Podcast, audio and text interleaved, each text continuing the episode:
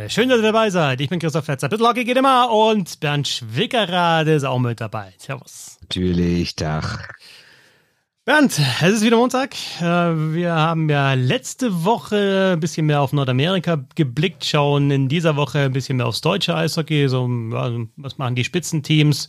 Welche überraschenden Abgänge gibt es da? Wie kann man das kompensieren? Neue Trainer? Wie sieht es da aus an der Spitze, beziehungsweise bei den Mannschaften, die auch Budget haben und es auch nutzen? Ähm, sprechen also ein bisschen über München, Mannheim, Ingolstadt, Köln und Berlin natürlich. Äh, davor wollen wir aber nochmal so ein bisschen zurückblicken, beziehungsweise eine kurze Brücke bauen. Wir haben letzte Woche ja über die äh, ja, sich jetzt neu gegründete, die neu gegründete Frauenliga gesprochen. Und da ja auch Sandra Abstreiter thematisiert, die eigentlich einen Vertrag hatte in der PHF ähm, der jetzt aufgelöst worden ist. Und du hast mit ihr gesprochen, die schaut in den News mit einem Interview, Sandra Abstreiter. Ähm, ja, schönes Interview. Äh, Wer es noch nicht gehört hat, auf jeden Fall anhören, weil einerseits geht es natürlich da so ein bisschen um diese Neuigkeit, dann natürlich auch um sie, um insgesamt, ja, wie, wie spielen Frauen Eishockey, wie kommen sie dazu und was haben sie für Möglichkeiten und dann ein bisschen Goalie-Nerds-Talk, der auch, finde ich, äh, sehr, sehr schön ist.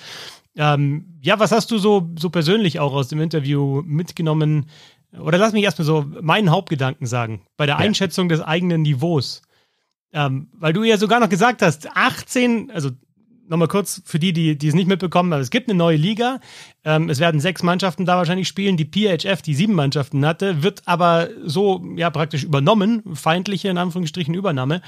Und die Verträge der Spielerinnen werden nicht verlängert. Und es gibt ja, oder, oder werden aufgelöst. Und es gibt ja die, die Hockey Players äh, Association bei den Frauen, wo, wo die absoluten Top-Spielerinnen spielen und die werden jetzt wahrscheinlich in dieser Liga kommen via Draft.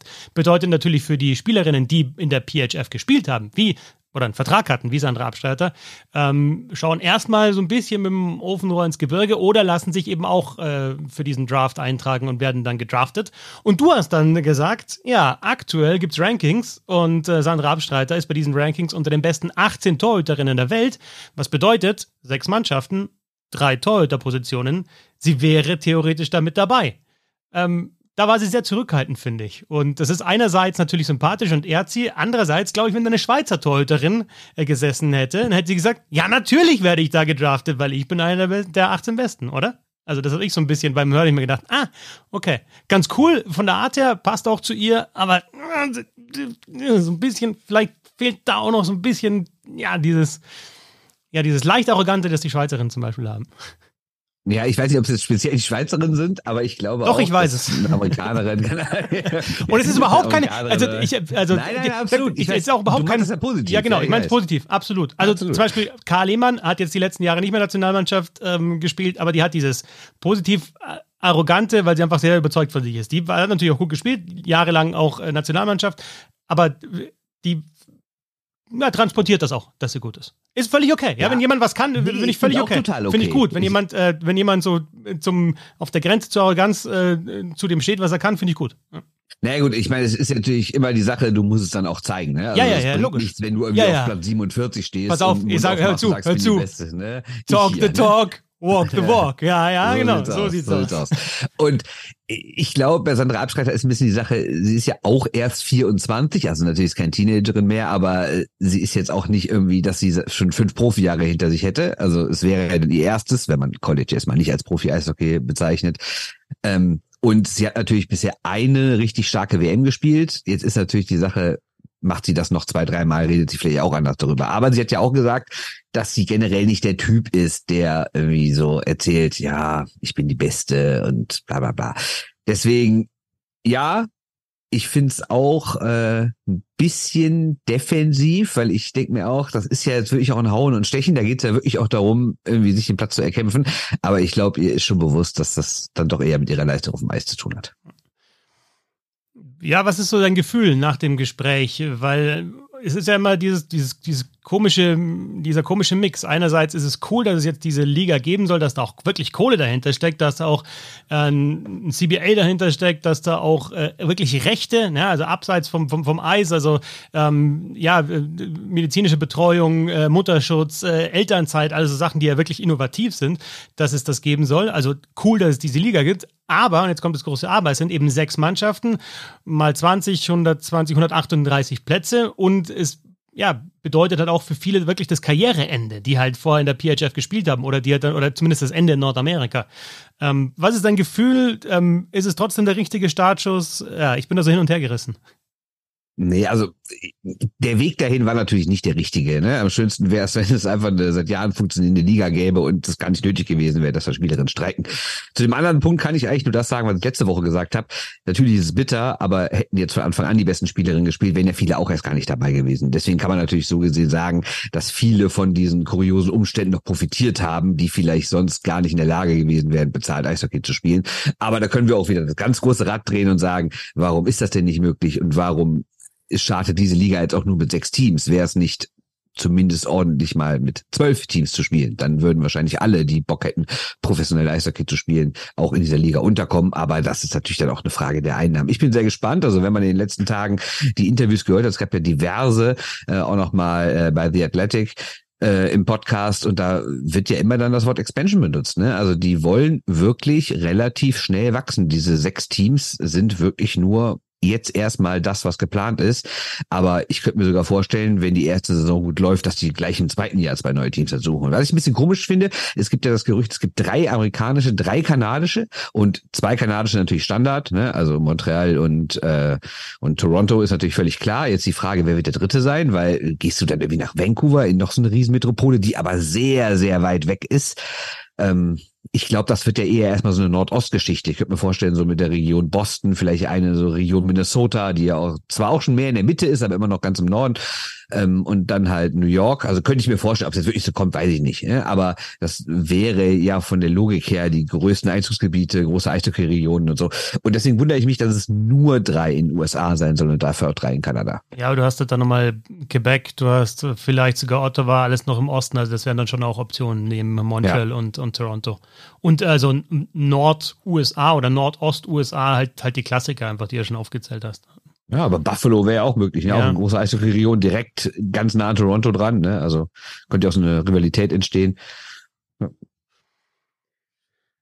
Auf jeden Fall ein Schritt und ich bin auch der Meinung, dass es dann eben schnell in Richtung Expansion gehen sollte, denn wenn es eine rein Nordamerika-Liga wieder wird, damit so vielleicht ein, zwei Spielerinnen aus Europa, dann ist ja auch wieder Quatsch. Da sind die, die Spielerinnen aus Kanada und, äh, und den USA unter sich. Natürlich ist das Niveau dann hoch, aber es bringt dann insgesamt auch bei den Turnieren, äh, bringt das das Eishockey wahrscheinlich nicht voran. Du hast dann immer, also du weißt jetzt bei den Turnieren, es wird das Finale Kanada gegen USA geben, es sei denn, es passiert eine Riesensensation. Ja. Ähm, Du weißt, dass es ein Gruppenspiel zwischen den beiden Mannschaften gibt, also ähm, ja, in dieser besseren A-Gruppe, wo, wo die besseren Teams, die besser gesetzten Teams spielen. Und du weißt, dass es normalerweise ein Finale zwischen den beiden Spielen, äh, zwischen den beiden Mannschaften gibt. Du kannst dich sehr auf diese Spiele freuen, weil sie überragend sind, weil sie Bock machen, weil die Rivalität natürlich hoch ist. Aber das Turnier wäre schon nochmal deutlich geiler, wenn du wüsstest, okay, da können die Finnen jetzt auch mit hin oder die Tschechinnen, die jetzt wirklich gut waren die letzten Jahre, ähm, haben dann einfach Spielerinnen, die sich auch regelmäßig noch auf dem Niveau messen können und einfach besser werden und dann näher ranrücken. Also dann, dann kommen wahrscheinlich schon die europäischen Nationen näher ran, wenn da einige Spielerinnen mit dabei sind. Die nordamerikanischen werden wahrscheinlich noch mal ein bisschen besser, aber ich glaube, dass, dass zumindest das, äh, die Lücke kleiner wird und genau dahin muss es ja gehen. Ich meine, im Gespräch mit Sandra Abstreiter ist ja auch der Name Petra Niemen zum Beispiel gefallen von den Finninnen. Ja. Also die würde ich da einfach gern sehen, dann in, in einer Mannschaft, ne? Als, als, als erste Reihe Scorerin dann natürlich, ja. Und vielleicht halt mal auch mit einer, was ich, mit einer Poulain in einer Reihe oder so. Also wird jetzt mal total gesponnen. Oder halt gegen eine Poulain mit aber noch besserer Unterstützung in der eigenen Reihe. Also das, das wäre schon geil, das so zu sehen, denke ich. Ja, und ich finde, genau so muss es auch kommen. Ne? Also du brauchst schon aus jedem Land die besten Spielerinnen, die dann rübergehen. Natürlich hast du auch noch diese schwedische Liga, darf man nicht vergessen, wobei die natürlich nicht an, nicht andersweise ähnlich zahlt. Aber trotzdem ähm, gibt da ja auch noch eine Profiliga in vielleicht Anführungszeichen in Europa und dass ein paar Schwedinnen dann da spielen, ein paar Finninnen und auch ein paar Deutsche und Schweizerinnen, was auch immer, ist ja auch klar. Äh, oder Tschechien. Aber ich finde auch langfristig sollten die Besten schon rübergehen, damit es genauso läuft bei den Männern und die Besten halt jedes Mal auch gegen die Besten spielen und dann nicht zu einem Turnier kommen und denken, oh Gott, was ist denn das hier für ein Niveau? Also da ein Schritt in die richtige Richtung, wenn auch der Schritt selber nicht ganz so korrekt war oder vielleicht anders hätte ablaufen können sollen.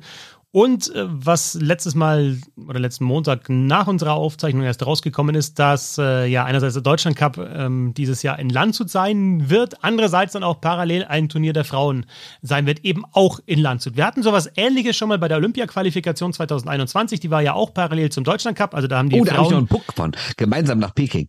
Hat nicht ganz geklappt. Ja, ja. Also da haben die Frauen in Füssen die Olympia-Qualifikation gespielt und die Männer äh, den Deutschland Cup in Krefeld. Und jetzt soll es eben ein Turnier geben oder wird es ein Turnier geben in Landshut mit Männern und Frauen. Ich denke auch da äh, ja ein Schritt in die richtige Richtung. Ne? Da kannst du halt das das Potenzial die sind vielleicht ein bisschen mehr ausschöpfen. Du hast mehr Zuschauer auch dann bei den Spielen der Frauen mit dabei, hast ein Wochenende, ein Event. Äh, ja, freue ich mich drauf. Ja, das ist auch genau die richtige Lösung. Also ich meine, wir sind uns ja einig, dass seit der Silbermedaille vom DEB jetzt nicht ganz so viel gekommen ist in Richtung Öffentlichkeitsarbeit, ehrlich gesagt. Da hätte ich mir schon ein bisschen mehr erhofft. Aber das war jetzt wirklich mal eine gute Sache. Also das war wirklich eine sehr gute Nachricht, weil es wird ja oft erzählt, dass es mit den Frauen so schwierig ist. Und wenn man die irgendwie nach vorne bringen kann, wenn es denn wirklich abgesehen jetzt von Weltmeisterschaften ein Wochenende im Jahr gibt, wo die Nationalmannschaften, wo der DEB im Vordergrund stehen, dann ist es das Deutschland Cup Wochenende, weil, wie wir alle wissen, es gibt nicht so viele Länderspiele, abgesehen von Vorbereitung auf die WM und die WM halt. Und ähm, deshalb finde ich es absolut richtig, da die Frauen dazu zu holen. Sportlich haut einen das wahrscheinlich weder bei den einen noch bei den anderen komplett vom Hocker, aber es ist halt Aufmerksamkeit da. Es kommt live im TV, die Medien berichten, ist halt immer so, wenn die Nationalmannschaft spielt. Ne? Und dass jetzt die Frauen dabei sind, ist sehr wichtig für die, selbst wenn die alle drei Spiele verlieren sollten, weil sie werden dadurch sichtbarer. Und selbst wenn es nur ein paar Highlights während der Männerübertragung sind, ein paar Interviews und sowas, die werden sichtbarer. Es wird auch nach außen gezeigt, wir sind eine Einheit, ne? die Männer und die Frauen zusammen und das ist nicht zwei völlig getrennte Sachen und die Männernationalmannschaft schwebt irgendwie so über allem und der Rest ist irgendwie so der Verband. Ne? Ich finde es absolut richtig, es so zu machen. Ich habe nur eine kleine Sorge. Das ist die, dass natürlich dann sehr, sehr viele Spiele innerhalb von weniger Tage an einem Standort sind. Also ich finde Landshut erstmal einen absolut richtigen Standort. Ne? Das ist auch noch ein guter Punkt. Ich finde, das ist ein absolut Traditionsstandort mit einer schönen neuen Halle und auch einer, der auch diverse aktuelle Nationalspieler hervorgebracht hat und sowas.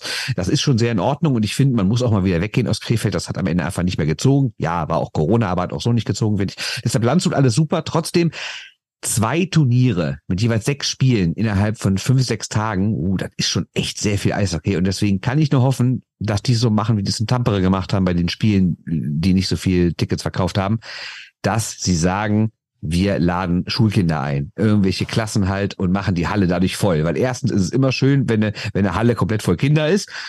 Und außerdem ist dann, sieht es dann halt auch nicht so schlecht aus und die Stimmung ist da. Und dann wird sich auch niemand beschweren, der für sein Ticket irgendwie das Dreifache bezahlt hat. Ja, ähm, ich gehe davon aus, dass es voll wird. Auf jeden Fall im Stadion. Wir hatten die U18-Weltmeisterschaft in Landshut, da war, war wirklich super Stimmung und viel los. Ich finde es. Aber also, auch nicht bei jedem Spiel, wenn nee, drei am Tag waren. Ne? Nee, aber also ist auch U18 gewesen. Ja, also das ja. fand ich positiv damals, dass da so viele Leute da waren. Also war ja in zwei Standorten, in Kaufbeuren und Landshut, aber dann die, die, die K.O.-Spiele hinten raus in Landshut. Und äh, da auch wirklich äh, super Sp äh, Stimmung bei den entscheidenden Spielen. Ähm, ja, erwarte ich ehrlich gesagt, dass es dann eben dieses Jahr genauso wird. Vor allem dann eben jetzt mit dem neuen Standort, da muss ja beim ersten Mal dann auch wirklich die Vorfreude auch bei den Fans da sein und äh, ja, bei den Leuten, die sich für Eishockey interessieren, einfach ja, so das Verlangen danach dahin zu gehen mit entweder alleine mit der Familie oder was auch immer. Ja, und das glaube ich auch für manche Erstliga-Fans, die zur Nationalmannschaft fahren. Klar, es gibt jetzt nicht diese riesen Reisegruppen wie beim Fußball oder sowas, aber es gibt ja schon so ein paar Fangruppen auch aus der ersten Liga, die gern zu Länderspielen fahren und die waren vielleicht noch nicht in der neuen Halle in Landshut und kommen dann gerade beim ersten Mal auch dahin. Ne? Also grundsätzlich heißt es ja, es soll eine äh, Option geben auf ein zweites Jahr, steht in der aktuellen Ausgabe der Eishockey News. Ähm, eine Option auf ein zweites Jahr und dann muss man mal gucken, ne? 25, 26, da gibt's ja so Gerüchte, dass man schon mal irgendwie versucht, vielleicht, wie das damals beim Confed Cup und der Fußball-WM 2006 war, dass man auch parallel äh, nicht parallel, dass man im Eishockey dann es auch so macht, dass man vielleicht schon an die WM-Standorte geht, um da was Abläufe zu testen für die WM. Ne? Also wer weiß, ob 25, 26 das Turnier dann wieder woanders ist. Genauso dann in München, ne? weil da wird ja die ja, Genau. München und Köln. Ja. München und Köln. Ich habe aber noch einen Gedanken zum ja. Männerturnier, wenn ich ihn loswerden darf. Ja, natürlich, du darfst ja alles loswerden. Äh, die alles, okay. Die, die Schweiz ist nicht mehr dabei. Die spielen ja dann mit Schweden, Finnland, Tschechien, dieses Zu andere schlecht. Ding und ist zu schlecht. Äh, ist das jetzt so ein bisschen so die endgültige Aufteilung, dass die Schweiz jetzt zu den besseren Nationen im europäischen Eishockey gehört? Natürlich liegt es daran, dass Russland nicht dabei ist. Und wenn Russland jetzt den Krieg nicht geben würde und die Russen wären nicht gesperrt, suspendiert, wie man es auch immer nennen will, dann wären die natürlich nach wie vor bei diesem europäischen Top-Turnier dabei. Aber Jetzt ist die Schweiz aufgerückt. Das muss man natürlich sagen, Deutschland hätte gar nicht aufrücken können, weil Deutschland auf sein Heimturnier nicht verzichten will, auch aus finanziellen Gründen und sowas. Das gibt's halt schon seit Jahrzehnten und das wird immer so sein. Aber trotzdem dachte ich mir, ja, sind die Schweizer quasi diesem, ah, diesem Unterbau Slowakei, Norwegen, Deutschland, Dänemark, sind irgendwie entsprungen und gehören zu den Top-Nationen. Ja? Muss ich das so interpretieren? Ja? Ja, musst du natürlich. Also du bist ja Schweizer, ne? Also als Schweizer würdest ja. du das auf jeden Fall so ja. interpretieren. Ja, genau. Also das ist eben, das ist die Arroganz, von der ich äh, vorher gesprochen habe. Ja? Also no, no. Sag mal, hat die irgendein Schweizer was getan in den letzten nee, Tagen? Nee, hat man ja auch, nein, hat man ja auch gesehen bei der Weltmeisterschaft. Ne? Ähm, ja, immer. Das, genau, bei, bei, den Männern, genau, in K.O.-Spielen, genau, da sind die Schweizer einfach stärker. Ja, aber du warst nicht in der Schweiz im Urlaub und hast da irgendwelche negativen Erfahrungen, die du jetzt hier kompensieren musst oder so. Genau, ich bin 3 km/h zu schnell gefahren, bin geblitzt worden und bin jetzt sauer, dass ich 1500 Euro Strafe zahlen muss. Ja, genau. Und das hole ich mir zurück. Nein, ich war schon länger nicht mehr in der Schweiz. Nein, ähm, also ist jetzt vielleicht ein bisschen zu flapsig auch rübergekommen, aber ist ja sowohl bei den Männern als bei, bei, den Frauen jetzt bei den letzten Turnieren immer auffällig gewesen, dass die halt schon sehr überzeugt von sich sind. Jetzt ja. hast du es halt gerade beim Männerturnier natürlich gesehen, dass, dass Deutschland halt äh, ja weitergekommen ist ne? und, und, und die Silbermedaille geholt hat, die die Schweiz auch schon mal geholt haben vor ein paar Jahren, überhaupt keine Frage. Aber ähm, ja, die, ich, ich finde es auch einerseits ähm, kann man sich natürlich ein bisschen drüber lustig machen, wenn es da nicht hinhaut, ne? Also wenn man halt irgendwie Talk the Talk ja und Walk the Walk nicht. Ähm, andererseits ist es halt einfach auch, glaube ich, ein Qualitätskriterium, dass du ähm, selbstbewusst daran glaubst, was du kannst. Und da wiederum haben wir jetzt beim letzten Turnier, dessen Eindrücke ja noch sehr, sehr präsent sind bei uns äh, bei der Weltmeisterschaft, gesehen, dass, dass die deutsche Mannschaft auch in die Richtung mehr gegangen ist. Ne? Also äh, schon mit den, mit den Aussagen vor dem Turnier. Und dann natürlich dann auch die entsprechenden Leistungen gezeigt hat. Also das finde ich eine ja, positive aber Entwicklung. Kann dir aber auch schön auf die Füße fallen, ja nicht ja. mal Olympia, ne? Weil vor Olympia hieß es auf einmal auch so, ja, also da wurde auf einmal so Medaillenwünsche öffentlich geäußert. Ja, hat dann nicht ganz so gut geklappt. Ja, aber was findest so, du besser? Vorher zurückhaltend sein und im Viertelfinale raus oder vorher. Ähm ja, ist halt schwierig. Ich, Wahrscheinlich ist jetzt die langweiligste Antwort, die man bringen kann, aber wahrscheinlich ist es die gute Mischung. Ne? Also schon sagen, wir wissen, was wir können, kommt drauf was wir an, wollen. Kommt drauf an. Ne? Dafür bist du da, dass du da irgendwie die ja. Diskussion mit kommt drauf an beendest. ja, was soll ich denn sagen? Ich meine, ist, ich finde, du kannst nicht pauschal sagen, ja, geh hin und sag, wir holen Gold. Du kannst aber auch nicht sagen, wir sind froh, wenn wir nicht nach sieben Minuten 8-0 zurückliegen. Also klar musst du irgendwie eine Mitte finden, oder? Gerade als deutsche Mannschaft. Als Kanada, als Russland, als was auch immer, da sagst du, wir wollen das Turnier gewinnen. Ist ja ganz klar. Muss ja auch der Anspruch sein. Aber als Deutschland kannst du doch nicht sich von der WM, von einem Olympiaturnier hinstellen und sagen, wir holen Gold. Oder? Nee, aber. Du kannst also, sagen, wir wollen Gold holen. Aber nicht, wir holen Gold, oder? Nein, wir holen Gold. Das wäre vermessen, natürlich, absolut. Aber ja, so, so wie es zum Beispiel Sturm gemacht hat, vor, vor der Weltmeisterschaft, na schon, also wir wollen halt so lang wie möglich dabei, wollen, wir denken jetzt nicht Viertelfinale, sondern wir wollen halt so lang wie möglich dabei bleiben. Äh, das ja. ist so ein bisschen eine gute Mischung aus ja, beiden. Das ist in Ordnung. Da, genau. Ja. Okay. So viel zur Entwicklung bei den Frauen und auch zum Deutschland Cup 2023 in Landshut und dann schauen wir in die DEL ist noch ein bisschen hin, so ja rund zwei Monate, bis es losgeht in der deutschen Eishockeyliga, aber die Kader nehmen schon langsam Form an und irgendwie gibt es da ja bei den Spitzenteams so ein bisschen Parallelen. Also wir haben natürlich in Mannheim und München neue Trainer. Wir haben aber auch etwas, was den Eisbären Berlin letztes Jahr ähm, passiert ist, jetzt auch wieder. Und zwar, ja, bei, wenn wir es Mannheim und Berlin nehmen, fast genauso. Ein rechtsschießender, oder eigentlich können wir München auch noch mit dazu nehmen, ein bisschen anderer Fall, aber ein rechtsschießender Offensivverteidiger, mit dem man geplant hat, ist dann doch weg. Also Kai Wissmann war es natürlich bei den Eisbären Berlin vor einem Jahr, der in die Organisation der Boston Bruins gegangen ist nach einer sehr, sehr guten Saison. Und jetzt sind es Leon Gawanke, der natürlich noch kein Spiel gemacht hat für die Adler. Also die, die, hatten nicht ihn im Kader und haben ihn verloren, aber sie haben mit ihm geplant, weil er bei ihnen unterschrieben hat. Jetzt getradet worden von den Winnipeg Jets zu den San Jose Sharks und er probiert es dort wieder. Und auch die Münchner mit Zach Redmond, äh, überraschend, weil er noch Vertrag hatte, eben einen rechtsschießenden Offensivverteidiger verloren. Lass uns da mal damit einsteigen in die Diskussion so ja um die großen Namen, auch die Meisterschaftsfavoriten, die auch äh, ja Budget haben, auch natürlich entsprechend Spieler verpflichten können, aber eben was diese Abgänge zeigen, dann doch nicht alles im Griff haben. Erstmal ganz schwache Transition von dir, anstatt zu sagen, ob wir Leon Garwanke beim Deutschland Cup sehen, das wissen wir noch nicht, bla bla bla. Aber gut, fürs nächste Mal. Ist mir zu flach, ähm, ist mir zu flach. ja. Ähm, ja, ich weiß gar nicht, was du jetzt genau von mir hören willst. Willst du erstmal über Gawanke reden? Ja, also, also wir haben ja gesehen letztes Jahr, gut, bei den Eisbären war es noch mal ein bisschen was anderes. Ne? Die haben Wissmann verloren und dann haben sie ja eigentlich Gooley gehabt als den Nummer 1 Verteidiger und äh, was man so hört, hätte er das auch gezeigt, aber der hat sich halt eben nochmal im Kopf verletzt und äh, dann seine Karriere beendet. Also haben sie dann gleich zwei Verteidiger eigentlich verloren. Bei Mannheim ist es jetzt Gawanke, der hätte kommen sollen als Ersatz auch für die Abgewanderten, weil da gibt es einen echt großen Umbruch, nicht nur in der Verteidigung, ja. auch vorne. Also die Adler haben schon ein anderes Gesicht, neuer Trainer, ein paar neue Spieler. Ähm, ja, und ähm, und bei München ist es halt so, vielleicht noch ein bisschen anders. Lassen Sie erst über Gawanke sprechen, ne? der, der, der eingeplant worden ist von den Adlern. Ja, also wir hatten ja schon letzte Woche ein bisschen über Gawanke gesprochen, generell über seine Situation und dann hast du ja über den Ton gespielt, wie unzufrieden er in Winnipeg war. Und deshalb war ja klar, wenn, äh, wenn ihm das neue Team, was es denn dann geben sollte, und jetzt ist es ja gekommen, dass San Jose irgendwie nicht eine ordentliche Garantie gibt oder eine Garantie, aber zumindest bessere Chancen gibt und vor allen Dingen auch mehr Geld. Das darf man bei der ganzen Sache auch nicht vergessen, weil Leon Gawanke hieß es ja, sei dann einer der Topverdiener in der DEL und jetzt äh, hat er ein AHL-Gehalt von 345.000 Dollar und das ist wirklich außergewöhnlich. AHL. Also, AHL. AHL. Genau, und genau. NHL ist also natürlich mehr. Ist ja, ja. NHL, klar, geht ja fast an die Millionen. Also nicht ganz, aber fast. Also man muss natürlich auch sagen, es wird mittlerweile für Topspieler in der AHL auch besser gezahlt. So ist es nicht. Also es ist jetzt keine absolute Ausnahme, was Kawanke da bekommt.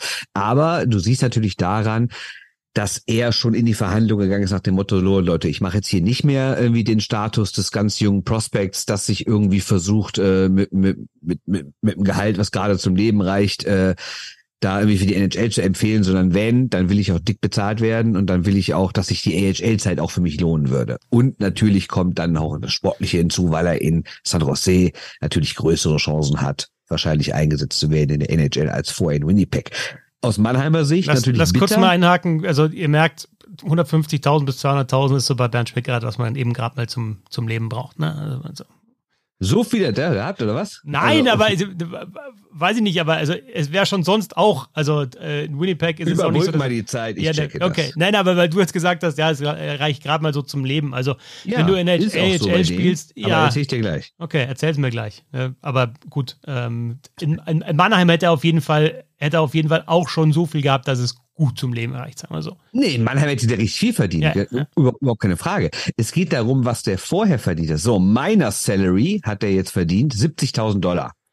Und wir dürfen nicht vergessen, das ist erstens brutto und die müssen in AHL alle selber zahlen, Wohnung und Auto und sowas. Ne? Natürlich ist das ein ordentliches Gehalt, aber das ist jetzt kein Gehalt äh, für jemanden, der auf Top-Niveau Eishockey spielen kann. Ne? Und deshalb das meine ich. Ich meine nicht das Mannheimer Gehalt, das war auch top, sondern ich meine das alte AHA-Gehalt. Und da ist das neue AHA-Gehalt, was ja mehr als vervierfacht ist oder knapp vervierfacht ist. Äh, ja, ist natürlich schon mal eine ganz andere Geschichte. Also einerseits ähm, aus Gawankes Sicht natürlich der, der Wechsel weg von den Winnipeg Jets, weil er einfach ist sogar verfünffacht, sorry. Ja. ja, fast verfünffacht. Weil, weil er nicht mehr in der, in der AHL eben sich jetzt ja auf ewig anbieten wollte, sagen wir so.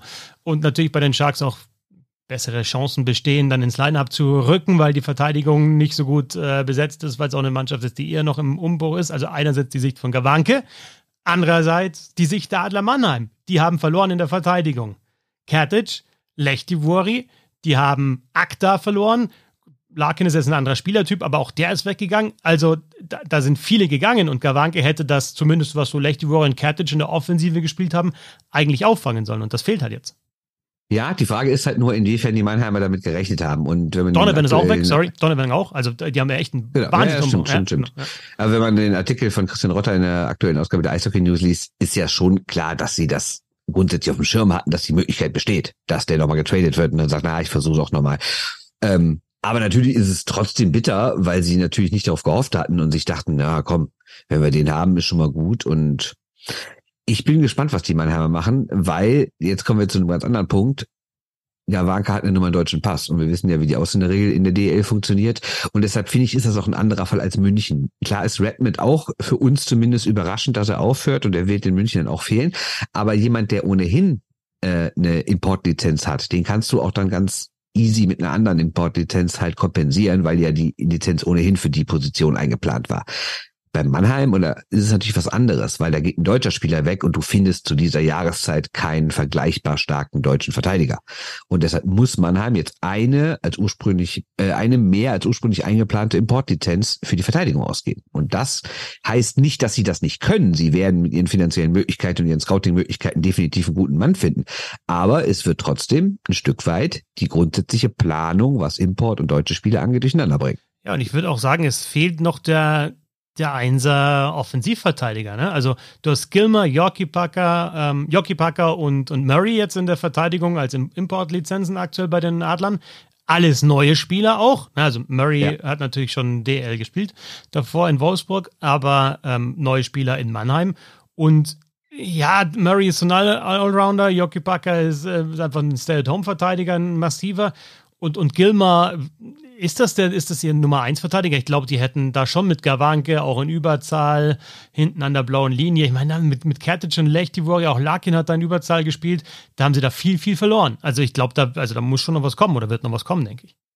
Ja, sie, die Atabaner werden ja nicht sagen, wir, wir verlieren Leon Gawanke, den wir da unter eingeplant haben und holen dafür nichts Neues. Ne? Also da wird auf jeden Fall noch was passieren. Da kannst du mal fest von ausgehen.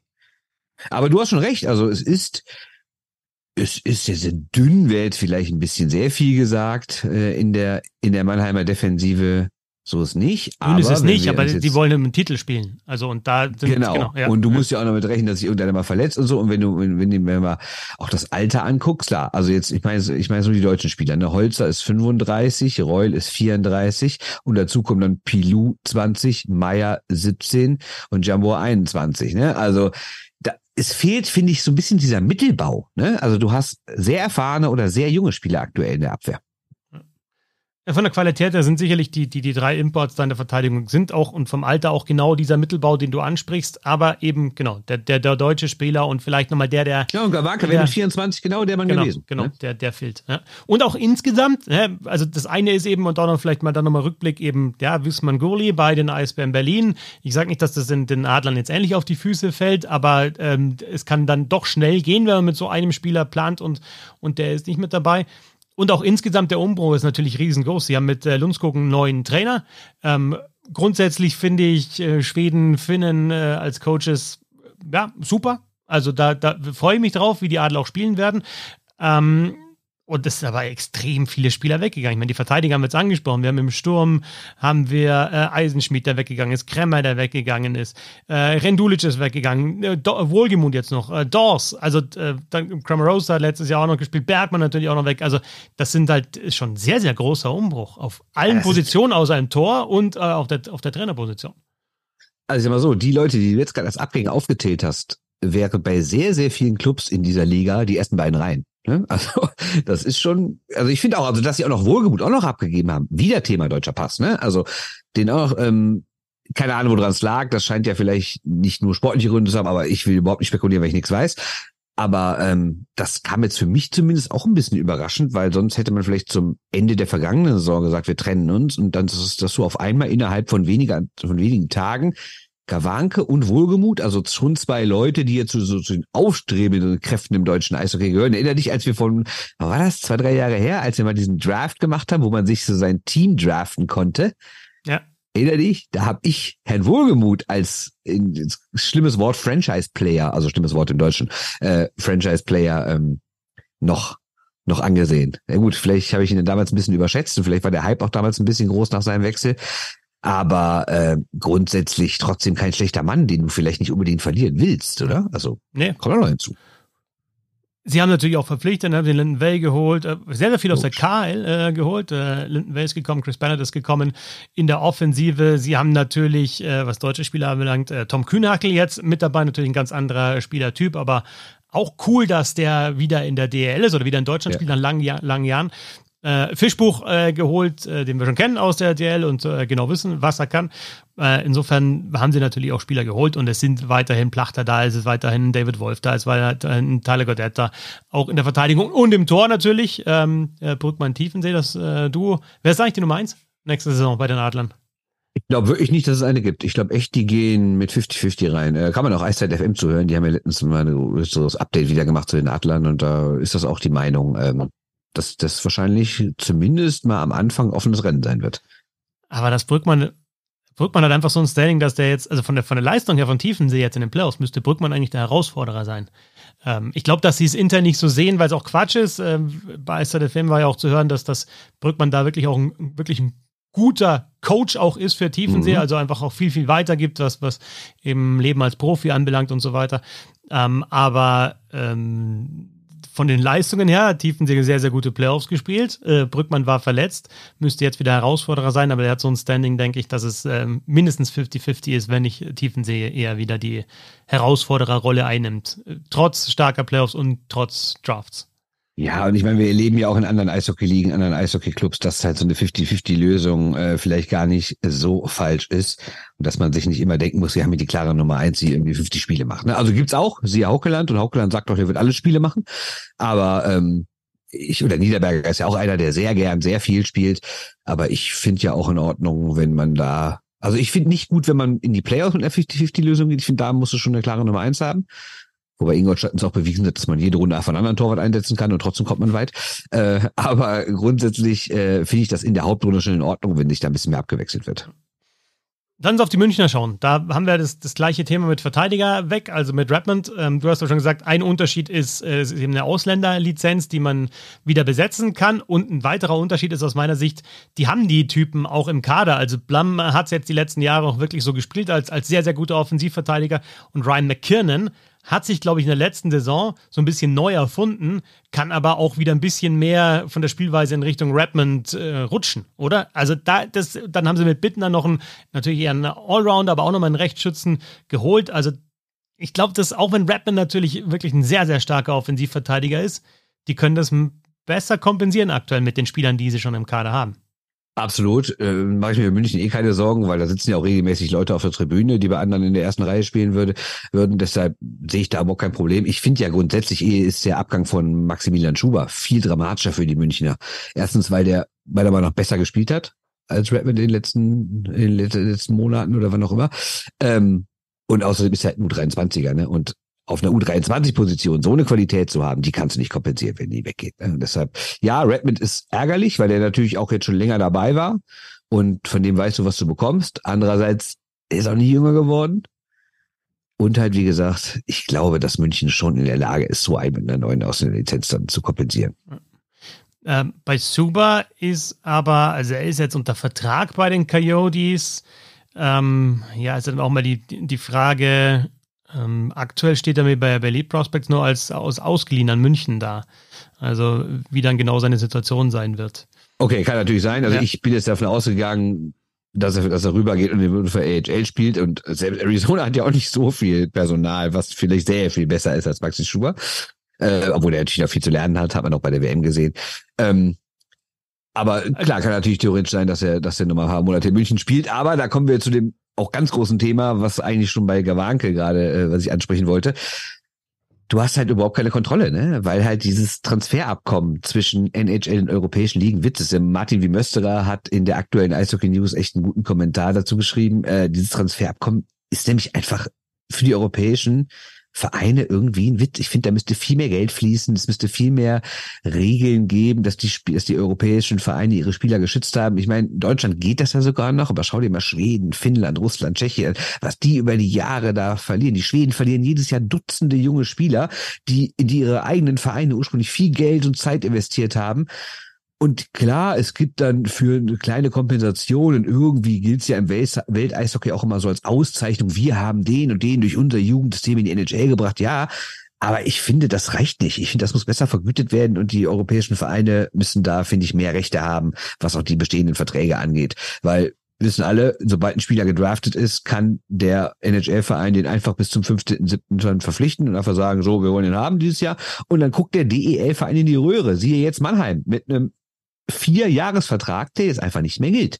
Ne? Ich weiß, ist jetzt ein ganz großes Fass, was du vielleicht gar nicht aufmachen wolltest, aber ist mir nur in dem Zusammenhang jetzt nochmal eingefallen. Nee, absolut. Also es ist halt auch so ein bisschen mit dem ja, Fingerschnipsen, okay, du kommst zu uns, zack. Und äh, also auch zu Zeit, Zeitpunkt, wo halt eine Kaderplanung schon sehr weit vorangeschritten ist. Ne? Wenn die halt jetzt einfach dann, wir sind jetzt im Juli, ne? Also klar ist dann so ein bisschen die, die, hat auch mit der Free Agency in der NHL dann wieder zu tun und mit wann der ja, Draft ist und wann die, später, genau, wann ja. die Kader halt zusammengestellt werden und wann es dann losgeht mit der Traderei.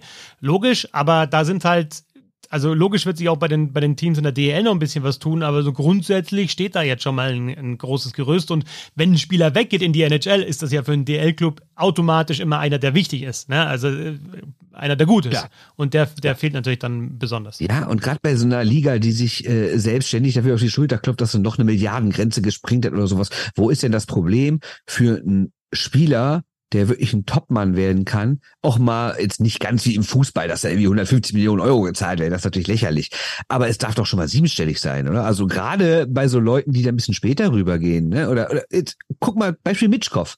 Ne? Also nicht, dass ich gerade sonderlich viel irgendwie Mitleid hätte mit SK St. Petersburg oder sowas, ne?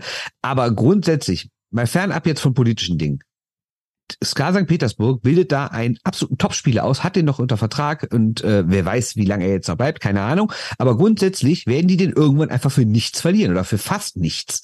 Und in welcher Sportart gibt es das, dass jemand, der teilweise Vertrag hat, einfach in eine andere Liga geht und die das kaum kompensieren muss im Verhältnis dazu, was dieser, was, was derjenige bringt. Ja. Also das finde ich echt schon strange, muss ich sagen.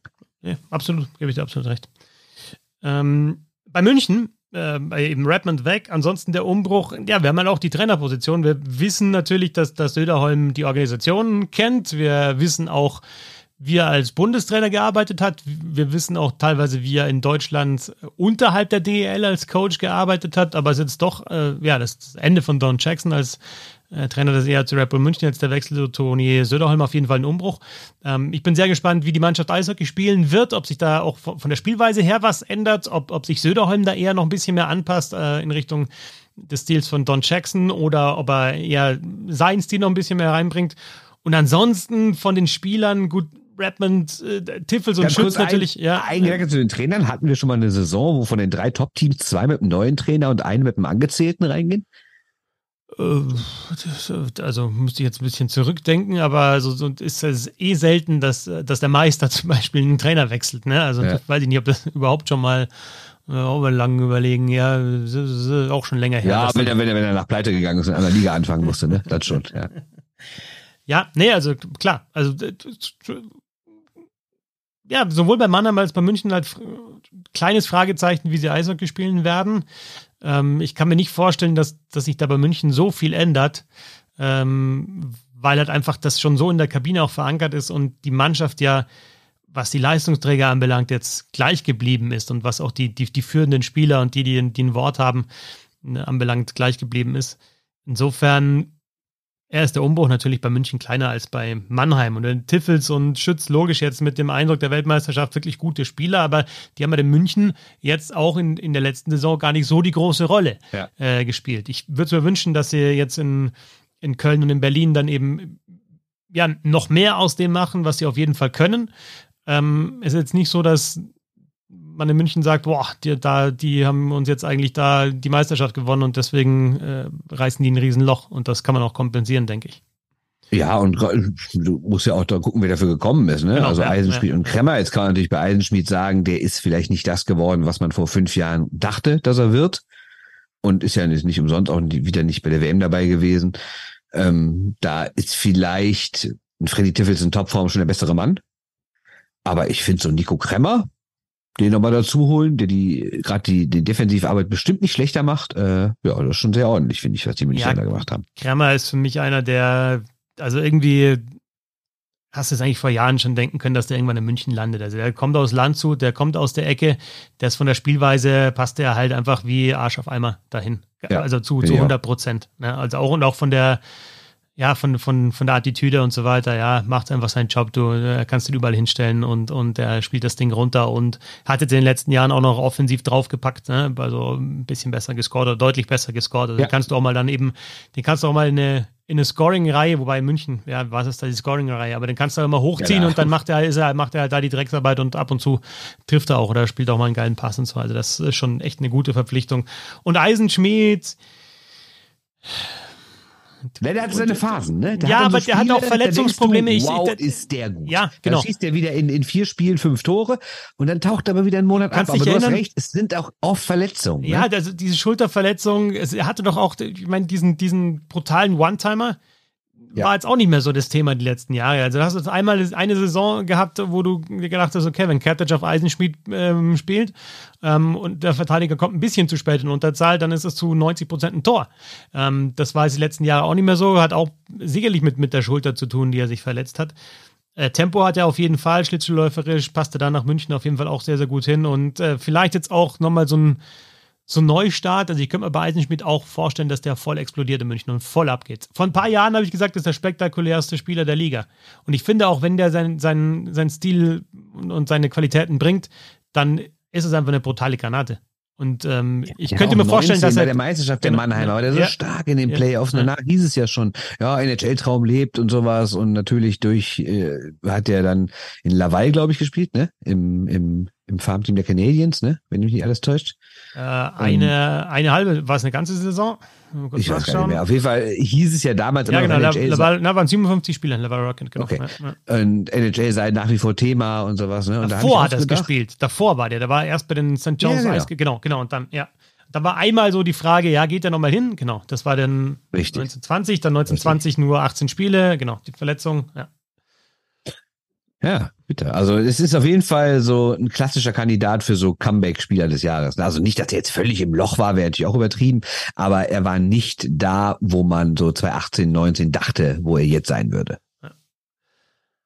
Okay, ähm, München, Mannheim. Dann haben wir noch, also Berlin vielleicht mal kurz ähm, angeschnitten, ähm, hat vor allem, denke ich, auf ähm, ja, auf der Verteidigerposition mit, mit Wismar natürlich jetzt nochmal eine, eine, eine riesengroße Verstärkung bekommen und hat auch im Sturm, was die deutschen Spieler anbelangt, ist, glaube ich, besser aufgestellt als in der letzten Saison. Und dazu sind natürlich ein paar Top-Spieler noch geblieben. Ty Running ist auch einer, jetzt mal weg von den deutschen Spielern, der die Liga ja. schon kennt und der halt einfach nicht, also richtig hat auch in den Playoffs ein richtig guter Spieler, ja, in den Playoffs auch ja. nochmal gezeigt. Also einer, wo ich mir, genau, einer, wo ich mir gedacht habe, also oder wo ich die Frage gestellt habe vor den Playoffs, okay, spielt der das, was er in der, in der Regular Season spielt, in den Playoffs ganz genauso? Oder ist es einer, der dann, weil sich vielleicht so ein bisschen, weil er halt nicht ganz die Größe hat und weil es ein bisschen härter wird und noch ein bisschen schneller, wo er mit seiner Schnelligkeit vielleicht nicht mehr so punkten kann, da und, äh, abtaucht und genau das Gegenteil ist passiert. Also überragende Playoffs, überragender Spieler. Also wirklich, der schnell, wendig, ja. ähm, auch giftig, also echt, echt ein geiler Spieler.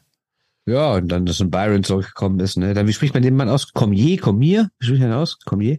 Cormier, würde ich sagen, ja. Cormier. Dürfte auch nicht der schlechte sein. Also ich finde, die Berliner sind im Sturm definitiv besser geworden. Was ich bei Berlin halt immer noch nicht nachvollziehen kann, ist die Torwartposition. Wir haben letzte Saison darüber gesprochen, dass es ein echter Gamble ist, mit zwei so jungen Leuten reinzugehen. Und auch wenn wir uns alle sicher waren, dass die jetzt nicht hauptursächlich waren, die es verkackt haben, waren sie halt auch selten die, die Spiele gewonnen haben. Und jetzt soll Jake Hildebrand da die Kohlen aus dem Feuer holen, weiß ich nicht. Ist dass er starke Saison spielen kann, wissen wir. Erinnere dich an die Aufstiegssaison mit Frankfurt, wo er da in den Playoffs einfach gar nichts mehr durchgelassen hat. Ich fand, er hatte letztes Jahr auch gute Phasen und man darf ja nicht vergessen, er wird jetzt auch nicht so viele hundertprozentige gegen sich haben, wie das in Frankfurt war. Trotzdem ist das für mich kein Starter von einer Mannschaft, die Meister werden will. Bis jetzt würde ich dir da zustimmen. Ähm, ich will ihn aber auch erstmal sehen in der Mannschaft, die um die Meisterschaft spielt. Ne? Also das kann ja dann auch nochmal ja. was anderes sein. Also du kannst, erinnere dich an die Playoffs von Niederberger zum Beispiel in München. Der, der hat ab zwei, drei hat er reingelassen, wo du denkst, boah, wie ist denn der jetzt reingegangen? Aber wenn ich halt sonst einfach dann zumache, ja, dann können halt von mir ja. aus die reinrutschen, ja, wenn auch nicht so viele kommen. Dann kann vielleicht, wenn du 4-1 gewinnst, mal einer reinrutschen, der irgendwie komisch ist. Oder der Finale gegen Ingolstadt auch mal so leicht abgefälscht, wo du denkst, okay, irgendwie ein komisches Ding. Aber lieber kassiere ich dann zwei, drei so komische und bin sonst dann einfach bei dem einen Safe, den ich machen muss, wenn dann doch mal einer durchkommt, bin ich da. Und das ist halt in der Spitzenmannschaft eher so, dass das, ja, dass du halt nicht irgendwie deine 35 Schüsse aufs Tor bekommst, sondern mal 15 bis 20 oder so. Und ja. äh, will ich erst mal sehen. Also können wir, glaube glaub ich, einfach gar nicht beurteilen, wie, wie sich Hildebrand dann da einfach äh, schlägt. Absolut. Und ja. so gesehen kann man ja sagen, als der in der Zweitliga-Topmannschaft gespielt hat, da war er ja so überragend. Aber ja, es ist vielleicht auch nur ein Gefühl, aber ich habe den ja ein paar Mal letztes Jahr gesehen auch in der Halle und ja, ich war ehrlich gesagt im Nachhinein überrascht, wie der so überragende DL2-Saisons äh, und Playoffs spielen konnte. Solider Torwart, äh, andere Spitzenteams sind besser aufgestellt auf der Position, würde ich auch sagen. Ja, ähm, nach wie vor. Und das finde ich halt gerade komisch in Berlin, weil wenn man sieht, dass es ja schon ein Gesprächsthema war letztes Jahr und dass es ja dann auch von manchen auch gefordert wurde, macht's besser Und dann ist Hildebrand die Lösung. Vielleicht straft uns alle Lügen und spielt eine überragende Saison, aber ich habe ehrlich gesagt mit mehr gerechnet. Also nochmal mit, mit, mit einem ganz prominenten Mann hätte ich ehrlich gesagt gerechnet in Berlin. Und sensationell natürlich in Berlin Ben Finkelstein mit ähm, 1,75 Meter gekommen, ja aus Österreich von den Vienna Capitals, also ein Verteidiger. Es ist schon auch krass, wie viele mittlerweile so, so wirklich richtig kleine und, und flinke und schnelle mhm. Verteidiger in der Liga spielen. Also dieser, dieser Trend, ähm, der ja in der NHL dann irgendwann losgegangen ist, hat sich auch äh, auf die DL mittlerweile ausgebreitet. Es gibt einfach äh, in den Spitzenteams auch, auch viele, ja, ich will nicht sagen reine Offensivverteidiger, aber einfach Verteidiger, die, die so ein dreieinhalbter bis vierter Stürmer sind. Und es macht Spaß, denen zuzuschauen. Also da ja, und ich glaube, wir werden das den nächsten Jahren noch häufiger sehen, weil das ist ja eine Entwicklung, die noch nicht so alt ist. Und ich glaube, dass also es gibt ja immer diesen Effekt, dass dann in der Jugend das nachgemacht wird. Deswegen könnte ich mir vorstellen, dass mehr Jugendtrainer weltweit jetzt auch vielleicht kleineren Spielern, die sich vor fünf Jahren noch eher in Sturm gestellt hätten, jetzt vielleicht einfach hinten lassen, weil sie merken, okay, körperlich ist er noch nicht ganz so weit, aber er ist so spielintelligent und spielt die Rolle so gut als Verteidiger, dass man, dass sie ihn da lassen. Und deswegen glaube ich, dass grundsätzlich mehr kleinere Verteidiger in den nächsten Jahren noch dazukommen werden, weil es halt auch mehr kleinere Verteidiger in der Jugend geben wird. Jetzt haben wir über den Finalisten noch gar nicht gesprochen, ne? über Ingolstadt. Und also ein Name ist ja jetzt schon gefallen mit Tyroning, der weggegangen ist. Auch ähm, Storm zum Beispiel tut unglaublich weh. Es sind einfach wirklich gute Spieler, die sie verloren haben, ja. die Ingolstädter. Was ich aber trotzdem sagen muss da, ich finde, das ist halt einfach der Verdienst von, ähm, ja, von diesem überragenden Coach, der, der so, einen, so einen riesengroßen äh, Eindruck gemacht hat in der vergangenen Saison, äh, sowohl als Typ als auch eben als Trainer von Mark French, dass ähm, ich da dann gar nicht so viele Fragezeichen habe, weil wir ja gesehen haben, was passiert, wenn auch mal Topspieler fehlen über einen Zeitraum oder wenn man kompensieren muss. Ne? Also das, das System ist da klar und deswegen finde ich auch die Fragezeichen kleiner, weil wir eigentlich wissen, was passieren wird. Die werden wieder eine gute Saison spielen, denke ich. Also es wird keine Eintagsfliege. Denke ich auch, wobei natürlich die Abgänge schon, ja, ich meine, du hast ja noch Mato verloren, ne, und, oh, also das ist schon eine Menge. Allerdings Casey Bailey kommt, guter Mann. Travis Dennis bin ich immer schon Fan von gewesen, weil der irgendwie jedes Mal, wenn ich den sehe, ich, ich müsste, müsste ich mal nachgucken. Ich glaube, der hat wahrscheinlich gegen Düsseldorf drei Viertel seiner, seiner Saisontore geschossen. Unglaublich. Immer wenn ich ihn sehe, denke ich, mein Gott, ist der gut. Ne? Also, das ist echt ein starker Mann und ja, sonst abwarten. Also natürlich so auch ein paar Leute, die wir jetzt schwer einschätzen können. Deswegen, ja, was kann so ein Andrew Rowe? Weiß ich ehrlich gesagt nicht. Patrick Wirta, ich meine, hat immerhin Tapara gespielt, Champions-Sieger, finnischer Meister. Ganz so schlecht wird er wohl nicht sein, ne? Also, ja, ich bin gespannt auf Ingolstadt. Also ich glaube auch, dass, wenn wir gleich noch die Haie dazu nehmen, dass wir dieses Jahr wirklich fünf Mannschaften haben, die man irgendwie als Top-Team bezeichnen kann. Ja, Lass uns ganz kurz bei Ingolstadt bleiben, weil es da auch Input gab aus der Bissl Hockey Fankurve, ähm, weil ja Marshall noch weggegangen ist. Ähm, also ähm, nach dem Phaser ist ja auch noch weg, ne, in der Offensive vergessen. Der, ja, hat, der hat halt noch, ja. weite Strecken verpasst der, der vergangenen Saison, also der Hauptrunde zumindest und ähm, ja, aber auch ein Topspieler.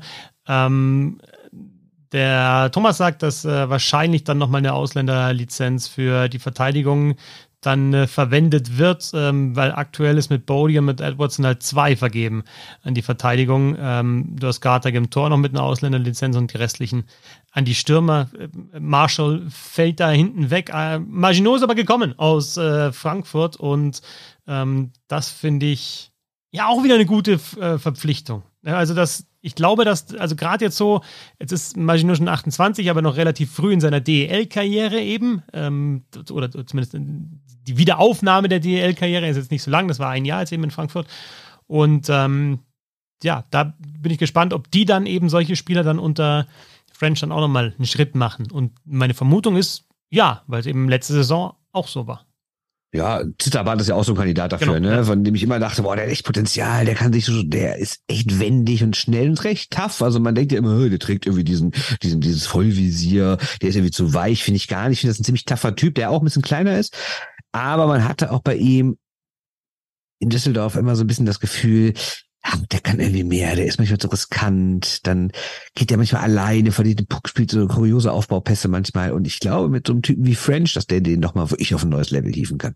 Also ein paar dabei, die eben mit so Anfang 20 sind oder. Auch so Jan Nius, ne? Ja, genau. Weiß auch nicht. Ja, ja, Und da dürfen wir uns, glaube ich, dann auch bei Ingolstadt drauf freuen. Und dann wollen wir auch noch über die Kölner Haie sprechen, die zwar jetzt in den letzten Jahren natürlich selten lang dabei waren in den Playoffs, die aber. Wenn überhaupt. Genau, die aber ordentlich, ordentlich verpflichtet haben und anscheinend viel vorhaben.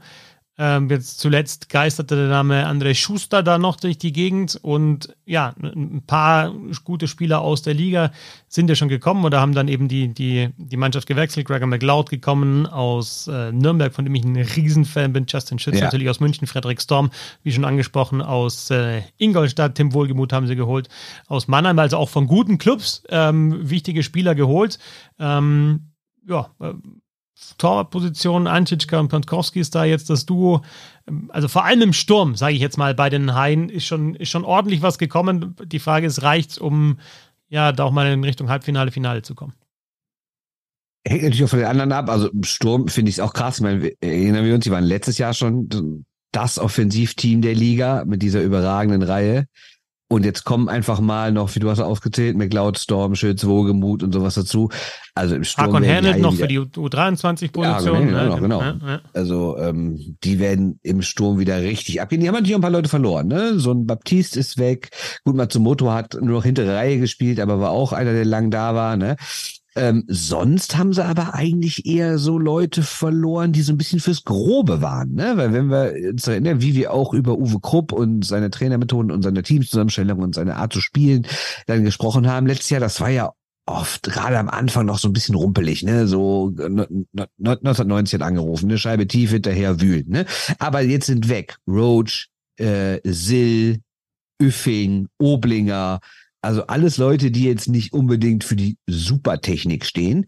Und dafür sind dann schon Leute gekommen, die du gerade aufgezählt hast, die spielerisch deutlich stärker sind. Also ich erwarte von den Haien schon, dass sie ein anderes Eishockey spielen werden in der nächsten Saison, dass das schon eher in Richtung Spielerische geht. Es wird immer noch hart sein, es wird immer noch tough sein. Äh, es sind ja auch sehr viel erfahrene Leute drin, aber ich glaube, es wird mehr spielerische Klasse zu sehen Und sein von Köln nächstes Jahr. Muss sein, aus zwei Gründen. Erstens, weil du die Spieler Typen jetzt einfach hast dafür, die das Tempo haben und äh, eben ähm, Technik und Geschwindigkeit. Und das Zweite ist einfach, ich glaube, dass du mit dieser Spielweise, die sich ja, also immer Schublade auf, rein, ja, die High spielen hart und äh, tief und Scheibe vors Tor, st stimmt ja alles, aber ähm, haben es natürlich auch ein bisschen ab angepasst, ähm, waren, glaube ich, sehr lange vielleicht auch äh, ein bisschen zu lange in der Schublade dann drin gesteckt, dass sie so spielen, aber du hast es in den Playoffs dann wieder gesehen. Und sie, die, sie konnten keinen Gegner spielerisch und mit Tempo bezwingen. Und ich glaube einfach, oder die Erfahrung hat gezeigt, dass dann auch in der Best of Seven Serie oder in mehreren Best of Seven Serien gegen gute Mannschaften auch du mit dieser Spielweise, wenn du alle zwei Tage einfach dir alles erarbeiten musst, ne? also jeden Zweikampf gewinnen musst in der Bande, dann wieder vor dem Tor ähm, dich positionieren, auf die Rebounds gehen und so, wenn das so viel Kraftaufwand ist, dass es einfach ja. in den Playoffs, ähm, vor allem wenn dann irgendwie München, Mannheim, Berlin oder so kommen, dass es einfach nicht geht über den Zeitraum. Insofern musst du mehr, mehr spielerische Elemente mit reinbringen. Im Gegenzug haben auch Mannschaften, die, die viel über das Tempo und über Skill und über, über Spielerische kommen, wie München. Jetzt in den vergangenen Playoffs haben wir das gesehen. Auch Momente wieder drin, wo sie sagen, okay, jetzt geht die Scheibe einfach mal tief und wir marschieren hinterher und gewinnen den Zweikampf. Du musst eine Mischung daraus finden, auf jeden Fall. Aber ich glaube, das eine reicht nicht, sondern du brauchst, du brauchst beide Elemente, um erfolgreich zu sein. Ja, vor allen Dingen kommt es mir ja manchmal so vor, als würden Mannschaften, die so sehr, sehr aufs Körperliche setzen, dann in den Playoffs noch manchmal so ein bisschen in ihre Grenzen stoßen, weil die anderen, weil in Playoffs spielen ja alle körperlicher. Und ich finde, dann braucht es dann ein bisschen mehr. Da braucht dann wiederum auch die spielerische Klasse. Und die hat, finde ich, bei Köln gegen Mannheim vergangene Saison im Viertelfinale dann irgendwann gefehlt. Also nicht, dass die Kölner generell zu schlecht gewesen seien, aber du hast dann in den entscheidenden Momenten, ja, lag natürlich auch an einem starken Arno Tiefensee, aber dürfen nicht vergessen, dass die Kölner in den letzten Spielen halt auch ja, sie haben, sie haben nicht, wir sind nicht mehr so völlig explodiert, was was Tore schießen angeht. Ne? Also es war schon, da hätte ein bisschen mehr kommen können, finde ich. Und darauf gehen sie jetzt, glaube ich. Ne? Weil ich meine, die Leute, die sie geholt haben, können ja trotzdem, können ja trotzdem auch hart spielen. Ich meine, so ein Storm ist ja jetzt kein Schönspieler oder sowas. Ne? Nee, nee, also, also der, der hat eben, der hat wirklich, der, der, der Tempo, aber der ist auch einer mit, mit Zug zum Tor und also der, ja, ja. das ist äh, so ein Komplettpaket, ja. Absolut. Und Ich glaube, dass das, dass sie das gemerkt haben, wenn wir Teams wie Mannheim schlagen wollen, und das muss ja der Anspruch sein, weil irgendwann wollen sie ja Meister werden und wenn du Meister werden willst, darfst du nicht im Viertelfinale rausgehen. Super Weisheit von mir gerade. Ähm, hast du dann natürlich, äh, also haben sie, glaube ich, festgestellt, dafür brauchen wir dann doch mehr spielerisch, weil körperlich können die anderen halt auch. Da auch ganz interessant, gut, es sind jetzt zwei ähm, Nicht-Nordamerikaner, die im Kader stehen und mit Tourisson haben sie gute Erfahrungen gemacht. Jetzt ist der Storm mit, äh, mit dazugekommen. Nicht, da ich sage, alle Kanadier und US-Amerikaner spielen den Stil und die Skandinavier, was ich Dänen und so weiter, spielen den Stil. Aber es ist schon auch auffällig, dass da ja bei den Flaggen ein bisschen mehr Diversität reingekommen ist bei den Kölner Haien. Ja. Torwart? Das stimmt. Tja, ähnlich wie Berlin. Ich bin nicht überzeugt, ehrlich gesagt. Ich finde, klar, Anschitsch hat es gemacht, äh, aber ich, ich finde ja, Mirko Pankowski ist auch ein guter DEL-Torwart, aber er ist kein Spitzentorwart für mich. Und auch da habe ich habe ich mich gewundert, weil ich denke, in Köln wird echt viel Geld ausgegeben. Ne? Also klar, kommt auch viel rein mit vielen Zuschauern und vielen Sponsoren und so, aber da wird auch sehr viel Geld ausgegeben. Da muss der Gesellschaft auch immer dazu schießen oder will, wie auch immer.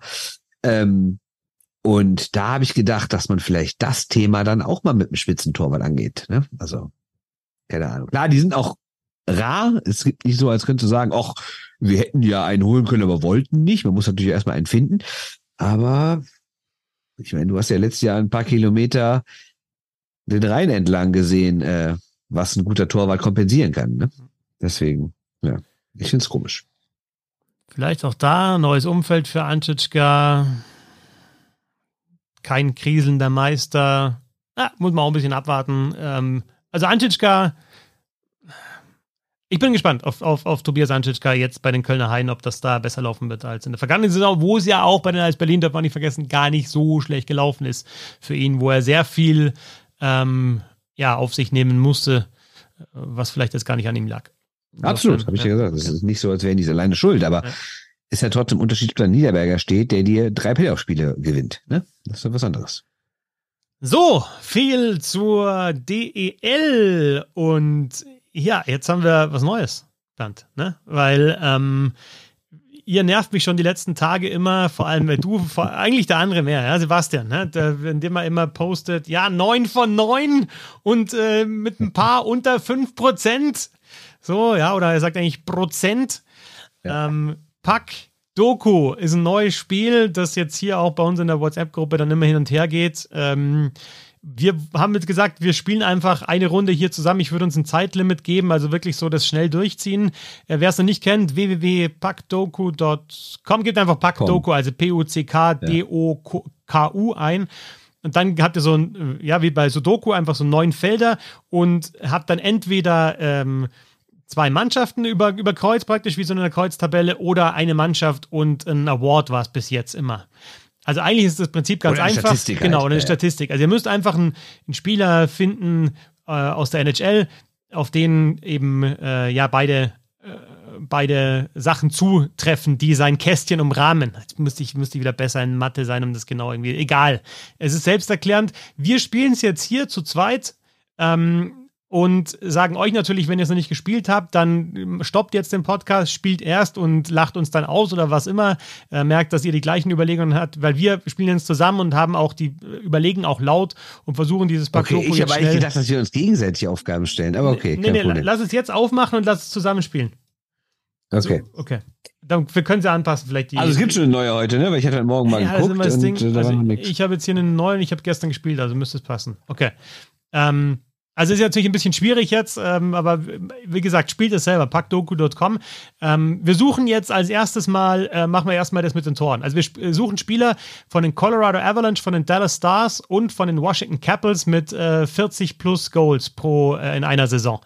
Ähm, über 40 Tore in einer Saison. 40 plus Goals steht hier. Was natürlich jetzt irgendwie ein bisschen, wollen wir es wollen wir schwierig spielen oder wollen wir einfach so schnell wie möglich durch? So schnell wie möglich durch. Okay, natürlich. also dann würde ich bei den Capitals vielleicht so einen gewissen Weiß nicht, wer hat da schon mal mehr als 40 Tore geschossen? Ja, ja, Quatsch nicht, Ovechkin gut ist. Ovechkin, 79 Prozent haben auch Ovechkin gewählt bis jetzt. Dallas Stars, ja, 40. Alex Sammy nehmen können, ne? Ja, stimmt. Äh, Dallas Stars, 40 plus Tore. Ähm, Brett Hall hatte die mal gemacht da? Oder ja, also, aber Ben hatte auch, Ben, ben hatte nicht, auch mal, Ben hatte auch Ben hatte 87 Punkte damals bei seiner. Hat er nicht? Äh, 40 Tore? Saison. Einer von 40 Tore?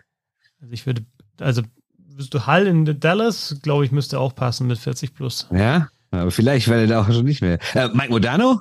Ja, Moderno ist natürlich safe. Ja, ja kommen wir in Moderno. Nehmen wir Mike Moderno, 40 plus Tore bei den äh, 34 Prozent waren, dann ist genau wie, wie wir. Passt. Äh, Colorado, äh, ja, will ich irgendwie in die 90er gehen oder will ich mal so einen Forsberg nehmen oder irgendwie einen Horsburg, Hayduk, oder Sakic. Ja, Hayduk werden wahrscheinlich nicht so viele genommen haben. Milan hat er 40 Hayduk, gehabt, ja, oder? Ja, 40 hat er schon gemacht. Milan Hayduk, 17 Prozent nur, da sind wir schon mal gut. Ja, wir freuen uns immer, wenn, wenn nur wenig, wenige äh, das auch äh, so gewählt haben wie wir. Ja. Ähm, weil dann weißt du, es ist so ein bisschen, ja, bisschen so Hot Take. Jetzt müssen wir nach Spielern suchen, die, wo fangen wir an? Bei den Avalanche und bei den Maple Genau, also noch ganz gesagt, ja. auf, in der linken Leiste stehen Avalanche, Stars, Capitals, in der oberen Leiste stehen noch Maple Leafs und Senators. Das heißt also, wir müssen jetzt jeweils Spieler finden, die für beide Vereine gespielt haben. Einmal, wenn wir die Toronto-Reihe nehmen, welcher Toronto-Spieler oder ehemaliger Toronto-Spieler hat auch für Colorado oder Dallas oder Washington gespielt. Also drei verschiedene Namen, ist nicht einer alles. Ne? Ja. Und da muss ich sagen, ist es bei mir echt so, dass ich oft so ein bisschen auf dem Schlauch stehe. Ja, ich auch, absolut. Ja, aber absolut. meinst du, es geht jetzt hier live im Podcast? Ich glaube schon, dass wir was, was finden. Äh, Maple Leafs und Avalanche. Boah, da fehlt schon an, ey. Maple Leafs und Avalanche. Ach, Kadri. Genau. Eigentlich, eigentlich, also bei mir ist auch dann öfter mal ähm, gleich jetzt so die letzten Jahre. Nazem Kadri haben auch 27 Prozent gewählt. Ja. Maple Leafs und Stars. Oh, das ist halt überbrücken, ne? Aber hier, die ganze Zeit die Stille haben. Aber, äh, oder kannst du Maple Leafs und Capitals schneller lösen? Maple Leafs und Capitals. Das, äh, mach du was sagst, ich denke mal kurz, oder erzähl mal irgendwas, ich denke mal kurz über Maple Leafs Capitals nach. Ja. Ich, da gab es so ein paar Trades, die hätten laufen sollen, aber sind dann nicht. Ich habe tatsächlich da so ein bisschen. Ah, doch, äh, ähm, Greg Lovin. Okay. Der jetzt äh, TV-Kommentator ist. 0,1 Prozent, Junge, Junge, Junge. Ähm, Stark, Mac, Mac Lachlan, oder? Ähm, nee, McLaughlin. Vorname? Craig Loveland. Craig Loveland. Hat auch in Landshut gespielt, da sind wir im Thema. Das ist nämlich ganz witzig, wenn man Capitals-Übertragung guckt, dann kommt dann halt immer, dann kommt da ganz oft so, äh, kommt da oft so, so Sachen, wenn, wenn der aus Deutschland kommt, ja, in my time in Landshut, sagt er dann immer. Ja. Wie viel Prozent? 0,1. Also das 0, ist ja völlig irre. Also auf den wäre ich jetzt nie im Leben gekommen, Craig. Ja, ich halt auch, weil der halt der, der, der ist halt der Capitals TV-Kommentator und der erzählt halt immer, dass er aus Toronto kommt und wenn die gegen die spielen, sagt er immer, ja, die, die habe ich auch, bei denen habe ich auch gespielt. Deswegen kam ich jetzt sofort drauf. Ja, ähm, Wir machen weiter. Äh, Capitals Senators. Senators.